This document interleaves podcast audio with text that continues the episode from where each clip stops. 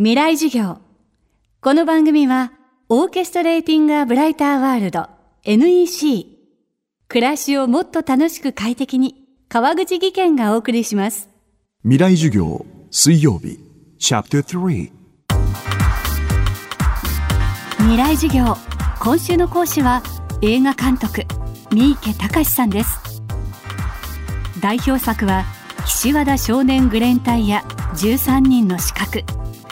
アクションやバイオレンスをベースに独自の作品世界を作り上げてきました。最新作は佐村弘明さんの原作のコミック。映画「無限の住人」です。映画の専門学校を卒業して映画制作の現場に。助監督を経て1991年監督デビューを果たしました。監督歴は25年を超え今や日本で一番忙しい映画監督と呼ばれています。そんな三池監督10代は一体どんな少年だったんでしょうか。未来授業3時間目テーマは自分の居場所を見つける。なんていうのかな逃げ足の速い人っていう感じか。志はねあんまりない。夢とかもそんなに割とね妄想癖があって一人でつまんないことで遊んでるんですよ。学校の行き帰りは必ず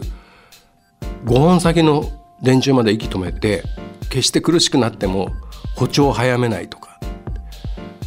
でぐーっと苦しくなってるところを普通の歩調でゆっくり行ってパッとその5本目に着いた時にもう今まで感じたことのない幸福感を味わうわけです。ああって。もうそれで幸せだっていそのそれで十分なんですよ。で別に人と争ってまで何かするっていうか映画監督とかって基本的に NG を出す人でしょ。それは違う。指導してノーという人なんですけど自分の場合は基本的にイエスという。あいいんじゃないですか？それもいいんじゃないですか？そういう演舞技もあるしこれもいいしこの人すごい芝居下手だけどいいよねっていうその下手なところがいいですよねっていうふうにな目で接してその人を下手なまんまでいてくれと思って撮ると他の役者では出せない味が出てくるんですよね。否定して厳しく真剣に作品に向き合って命を削って人のことも自分のことも傷つけながら芸術としての映画を作っていくんだっていうのはもう全然自分には無理ですね。なんか楽しんで作っていって作ってる間自体が一個のエンターテインメントというか作品現場そのものが空気が楽しくないと意味がないだろうなというなんかそういう人間なので大人になるのがあの今はねいろいろフリーターという生き方とかニートとかいう生き方がそのある意味形として認められているんでしょうけど僕らの30年とか40年前は大学行かないんだったら就職ですっていう大人になるという社会人になる。いずれ大学出ても社会人になる。それは当たり前だったんですよね。でそなんか大人ってなんかなんか面倒くさいよなっていう仕事するんだよねってそれから逃げるためになんか入れる学校がたまたま映画の学校だったんですよね。逃げたんですよ。で逃げ続けてるうちにまあ監督になってなんていうのかなきっと自分の居場所ってなんか多分そこ以外なかったと思うんですよね。過酷な現場撮影現場で映画とテレビといろいろ変わっていく時代で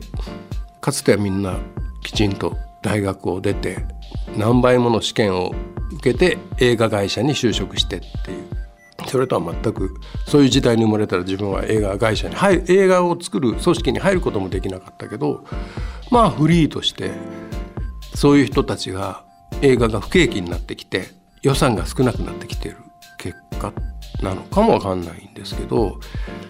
まあなんか迷ったらやった方がいいんじゃないのとか、えーやっていろんなことを早いうちにいろんな場所でやっていろいろ経験した方が自分のスポッてはまる居場所っていうのが多分決まってんですよね最初からある程度。そこに出会うかどうかっていうその今回の「無限の住人」の主役を元 SMAP だった木村拓哉がまだ当時 SMAP の木村拓哉が主役を万事を演じて演じた後に解散するこれはなんかその人の運命なんですよね。決まってるんですよ。だからなんか居場所って必ずあるというか、えー、あると信じていればどっかできる作れるはずなんですよ。自分で。だだまあ今どんな仕事をやってどうやって生きていこうかっていう。なんか生きていくイコール仕事っていうふうにやっぱ僕ら世代はどうしても思っちゃうのでなんかそういう古い感覚っていうのももうそろそろだいぶ崩れてきて自分たちの生き方っていうのを自分たちでやっぱ作っていく必要が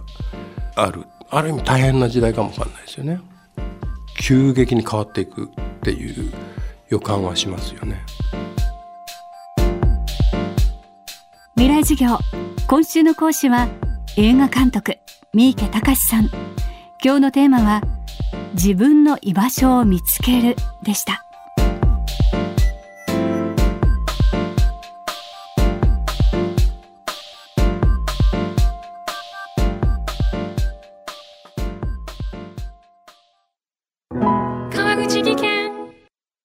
階段での転落。大きな怪我につながるので怖いですよね。足元の見分けにくい階段でもコントラストでくっきり。白いスベラーズが登場しました。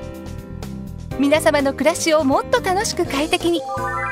川口技研のスベラーズです。未来授業。この番組はオーケストレーティング・ア・ブライター・ワールド NEC 暮らしをもっと楽しく快適に川口技研がお送りしました。